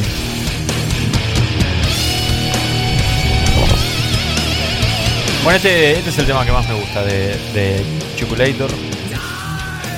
Mirá, va a la mitad de la canción y recién comienza. Sí. Y bueno, El productor estuvo un poco flojo. me podrían haber llamado y le, le tirado unos tips. ¿eh? Acá tengo, me acercan información de cómo le fue al disco en, en ventas en todo el mundo y no le fue muy bien, ¿eh? Porque, a ver, en Estados Unidos estuvo en el puesto 82, que es el mercado principal, flojísimo, ¿no? Desastre. Flojísimo. Igual era una época en la que cualquier boludo que aparecía con dos cortes vendía discos, con lo cual había mucha competencia porque había mucho rap o, metal o rock alternativo en el medio y era complicado colarse como hoy que capaz que, no sé, Arch Enemy se meten en, en un top 20. Después en Suiza, un país donde vos tenés mucha gente conocida, Muchas raíces también. sí, puesto 43, desastre. No, está bien. Para Suiza está bien. Si son 20, no vendieron 10 discos, dale. En Suecia, 33. Mal. Alemania, que es como el- la meca del metal, puesto 9. Bastante bien. Bastante bien. Pero estamos hablando de Judas Priest también, ¿no? O sea, Bueno, pero. bastante bien hasta ahí. Sí. Eh, en Finlandia, 24. En Austria, ¿por qué tengo el, el ranking de Austria? 34. El disco fue producido por Glenn Tipton, KK Downing y John Lynch. Tenemos a un No. Te No- la debo. no sabemos quién es John te- Le mandamos Prometo investigar.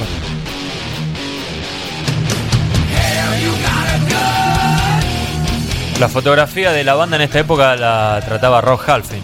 Son malas las fotos, ¿eh? O sea, no es que son malas, bien sacadas, Sí. pero después están tamizadas con un diseño para el orto.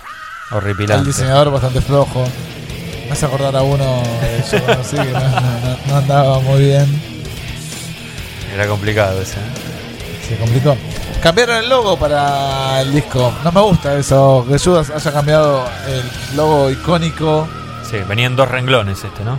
Dos reglones y era como, venimos con lo nuevo. El riff del final me encanta. Dura 7 minutos el tema. No puedo creer que lo haya dejado completo diciendo. Es un temazo. Temazo. La imagen de la banda, a ver.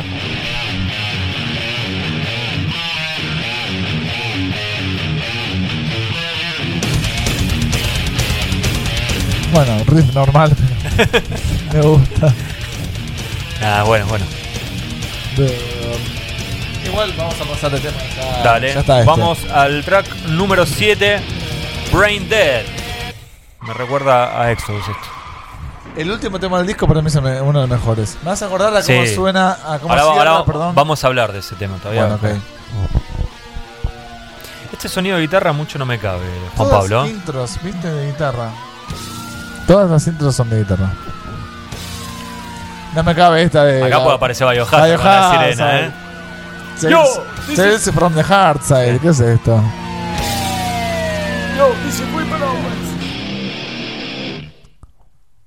Y esto, pare- esto parece a Yomi en el disco solista ese. Sí, los cantantes invitados. Sí.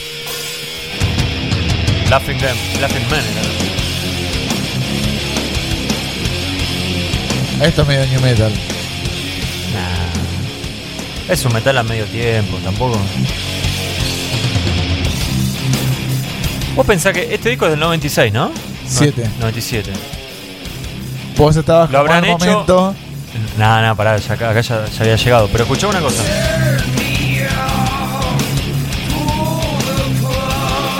Esto poner lo habrán hecho 95, no, 96, poner lo habrán compuesto. Esto me suena fight. Eh, tiene. También por la voz, ¿no?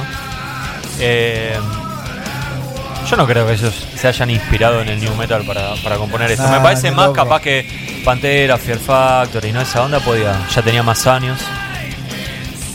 No, lo que yo decía antes, que me voy acordando cosas sobre la marcha, que un cantante norteamericano reemplace Halford es algo significativo porque ¿Te parece? Halford Me parece que te importa a vos porque tenés tus raíces británicas. pero- y el acento no es el mismo. Y no. Y además muchos hablaban en Por la suerte. época que, por ejemplo, Michael Kiske de Halloween Sí. era considerado por apuesto, André Matos de Angra También. era considerado por apuesto. Bueno, infini- infinidades de infinitas posibilidades tenían, pero se decidieron por un muchacho al, al- un chico que hacía- ¿eh? un chico que hacía tributo a Judas Priest, Pues que inspiró fue- la sí. película, ¿cómo se llama la película que inspiró? Rockstar. Rockstar Floja. floja y el título desastre. Pero que el Y mismo, el Rip- final patético, sí. el mismo Reaper dijo que lo podrían haber hecho mejor. Sí, ahí tocaba Zack Whale en esa película. Sí. Estaba Jennifer Aniston. Aniston. Y el bobo este como... No me cae bien. Ese hace las películas son desastres. Yo te dije, no me pasen más películas ese flaco. Este tema flojo, ¿eh? y se pinchó acá. ¿eh? Sí, sí. Se pinchó, lo, Ya lo voy a pasar. Lo podemos pasar. Sí. Se va Brain Dead, era el 7. Tema número 8, Abductors. Los abductores. Viene flojo el final del disco, ¿eh? Para mí acá se empieza a pinchar y levanta con el último. Todas las intros iguales, hermano. Y vamos a tener que hablar con Glenn. Mucho puterío y poca inspiración. El look, como dijiste antes, era 82. Sí, eso me interrumpiste y quedó ahí el look. Sí, seguían anclados en el tiempo. Por un lado me cabe, ¿no?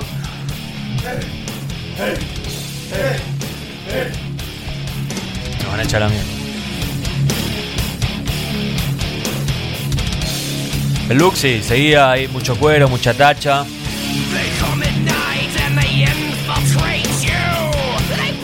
De hecho, en la foto de adentro del booklet, Reaper está con la con la campera, pero en cuero. Un cuero bajo. Sí.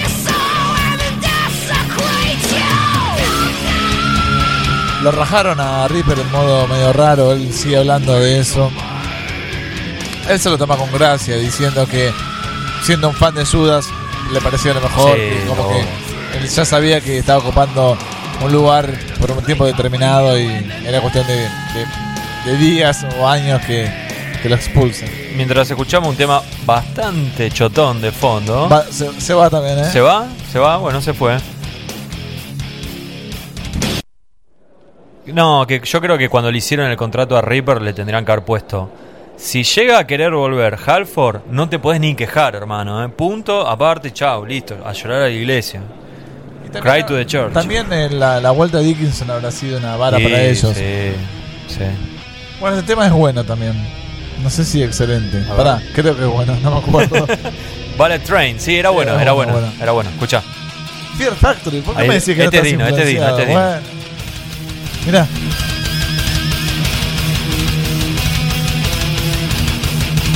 Hasta acá viene Dino.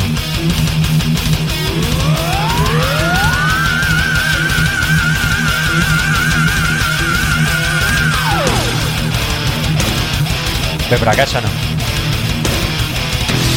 Acá te suena. Ah, por acá Fear Factory haría otra cosa. Tiene una onda Fear, sí, pero. Bueno, pero Fear Factory del riff madre te hace un tema. Sí. Recordemos que gracias a Phil Anselmo o Barton Siebel, los cantantes eh, agregaban una segunda faceta, es decir, la voz aguda con la grave. La- este disco tiene mucho sobre la dualidad entre la voz aguda y la voz grave, podrida. Como estos coros.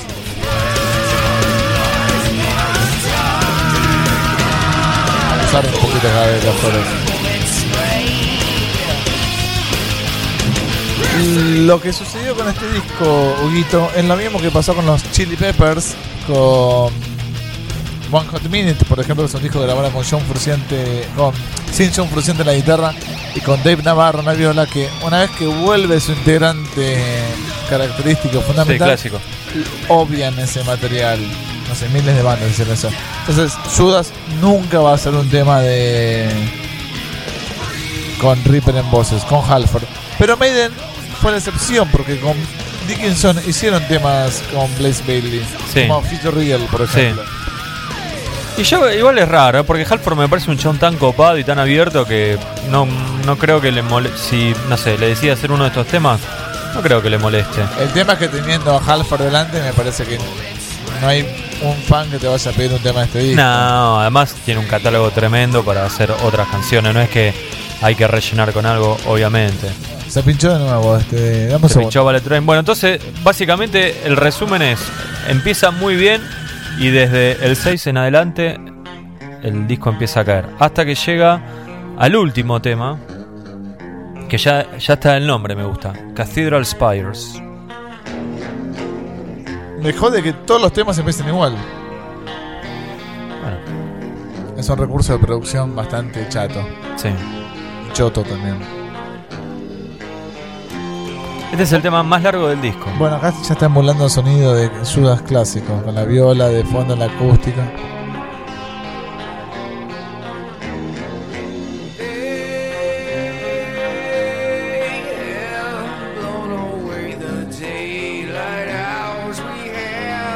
Para este canta parecido a Halford hasta cuando canta limpio, oscuro, grita, los agudos, todo. ¿eh? Bueno, pero si ves ese show en obras una vez más, te das cuenta que es muy buen este, reemplazante de Halford, que cumple una gran labor, una gran función, pero los temas de que él compuso los canta en, ot- en otro tono, los canta con más confianza. La gente está sacada. Y porque también cuando reemplazas a un tipo así te das cuenta que hay un montón abajo, hay un montón que van a disfrutar, pero hay un montón que te están midiendo grito por grito, palabra por palabra, a ver si llegás al agudito o no llegás. A mí siempre, que leo revistas de música y me interesé en esto de, Sí, de, de información, de los chusmeríos. Siempre tuve como esa fantasía de que, bueno, se va, se Halford, reemplazarlo con Dickinson, que Dickinson todavía no estaba en Maiden, por Claro. ejemplo. O no sé, si va Guy of Tate de Queensryche, ponelo Sí, a, a Michael no sé, Kiske, sí. Claro.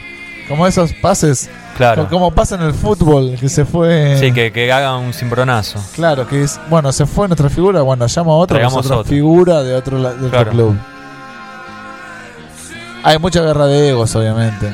Me estoy acordando, el show este que decís me parece que lo transmitió Volver, ¿puede ser? Te dije anteriormente, lo, lo traté de Me volver. parece que alguna vez lo vi en, en su Tiene un audio dispar porque es como que se mezcla el audio de consola Sí, con, el, de las cámaras. Ah, Entonces la viola de Tipton suena muy fuerte. Pero está bien filmado, está bueno, porque en esa época sí, sí, me acuerdo. eran tipo un, Había una había un un avance, billete, sí. sí. que no tenía una grúa, no tenía la Sí, cámara voladora. sí. sí. Y aparte la gente, el público argentino cantándole a Ripper Owens, Sí. Reaper, Sí, Reaper, sí, sí, no, yo me acuerdo que había sido querido. Esa fue la primera vez en mi vida que hice una nota en un camarín de obras. Y una de las pocas, porque después cada vez vinieron menos grupos Sí. a obras y. eh, y ya no, no se podía, ¿no? Bueno, el de Slayer lo hicimos ahí también, ¿te Sí, acordás? sí, sí, sí. No sé por qué te reís, Juan Pablo. No, porque. ¿Te estás si acordando de alguna nota? Va a ir ti, entonces. Ah, ya sé de lo que hablas. Bueno, tenemos dos opciones, Juan Pablo. O dejamos este tema hasta el final. no, déjame el estribillo nada más. Bueno, Que es un est- estribillo de despedida, escuchá.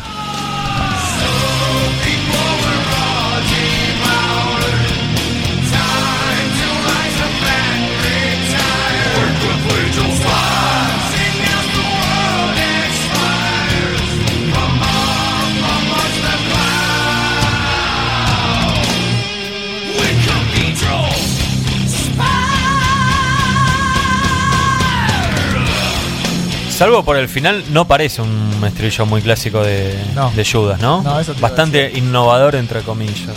Sí, El final lo, lo- como que lo hace más parecido por el agudo, ¿no? sí, y me gustaría también saber si estos temas los hubieran, se los hubiera mostrado a Halford, si Tipton y Downey le hubieran dicho tipo, tenemos estas canciones. Capaz que Halford los inspiraba para otro lado. Es un poco respondiendo que todavía no, no, Sí. no respondiste vos y es que es difícil mi, mi pregunta. Yo y Yo hoy no, hoy, hoy me gustaría mirar para atrás y decir, che, mira esta banda, loco. Siempre se mantuvo fiel a su sonido, cambiando, como supo cambiar un montón de veces pero digamos dentro de como el metal más tradicional. Esto es un metal tradicional. Al- Sí, pero con otro, con otro audio. Además, no agarremos pedacitos, digamos. Estuvimos escuchando un- una hora de este disco y quedó claro que es otro audio, otro y ot- otra construcción de los temas. No, ya sé, pero A ver, no, no, es, no estoy diciendo que es un bochorno, ni mucho menos, ¿eh? Lo que digo es que hoy mirando para atrás me hubiese gustado algo más lineal. También me hubiese gustado que Metallica nos saque el disco negro, ¿no? Ah, bueno. Pero esa discusión la dejamos para Ah, otro bueno, momento, mejor. listo, listo. Bueno, Juanchi, ¿te Bueno. parece si lo dejamos hasta el final y cerramos con esto? Y creo que faltan 10 minutos. No, no faltan, faltan cuatro. Dale. Bueno, lo dejamos entonces con Cathedral Spice, el tema que cierra a Jugulator. Después hay un bonus track, que es una canción uh, muy linda. Recuerdo a Maxi Marín hinchar bastante las bolas con ese tema. Pero bueno, cerramos entonces esta um, presentación, esta bizarrera que hicimos con Jugulator, Cathedral Spires y después nos volvemos para despedir.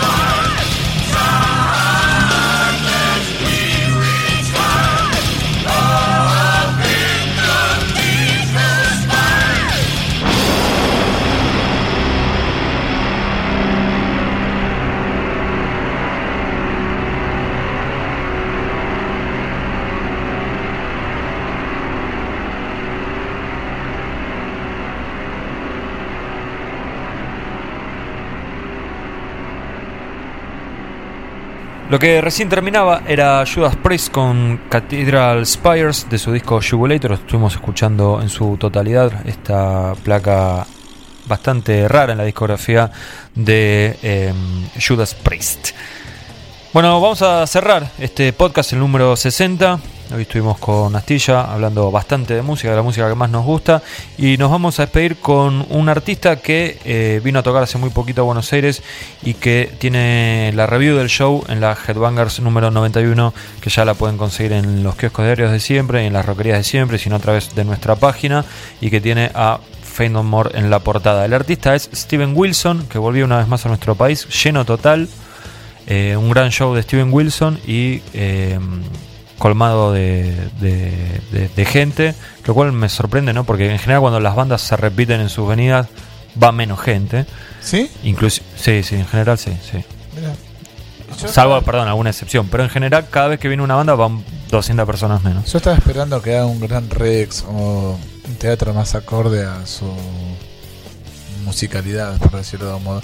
Pero yo cada vez conozco más gente que Que le gusta. En- primero ingresa por Porcupine Tree, que es una banda que nunca vino al país, pero tarde o temprano llegas a la obra de Steven Wilson. Igual me sorprende que un tipo como él tiene un Vortex. Es una música complicada de escuchar, de digerir, de procesar. Sí.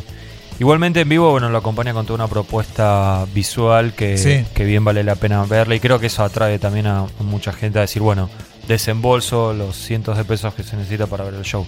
Bueno, vamos a escuchar un tema de Porcupine Tree, pero en versión en vivo de Steven Wilson, que eh, también lo hizo en Buenos Aires. No es la versión de Buenos Aires, pero sé que, que hizo esta canción que se llama Sleep Together. Si quieren leer la review, consigan la Headbangers 91, Fenamor en la portada. Está la review de Ernesto Aymar eh, de Steven Wilson en Buenos Aires. Gracias por haber estado, Astilla. Gracias, Hugo H. Y lo, puedes decir un día si querés. Hoy no, pero un día lo puedes decir. El- Wow. eh, bueno, te decía, entonces nada, gracias por haber estado acá. Vamos a escuchar a Steven Wilson. Recuerden que la Headbanger ya está en la calle. Recuerden que la semana que viene vamos a estar con un nuevo podcast. Y recuerden que esto no es un programa de radio.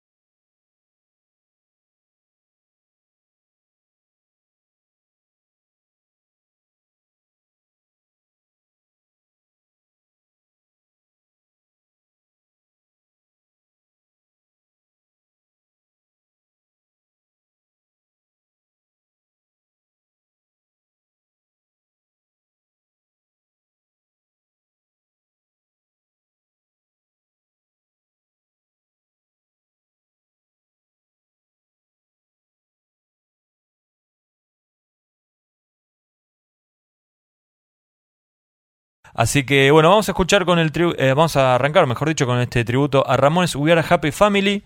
Vamos a escucharlo y va a comenzar ahora Salud. mismo. Salud, Astilla. A ver, ¿arranca eso? Le falta volumen. Pon el volumen. Ponelo en uno, ¿eh? ¿Uno? Sí. ¿Y dónde está el número? Acá, acá dice uno. Ah, ahí está.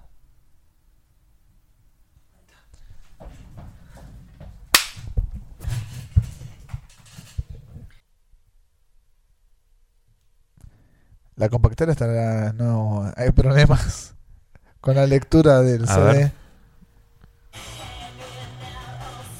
Vamos de vuelta.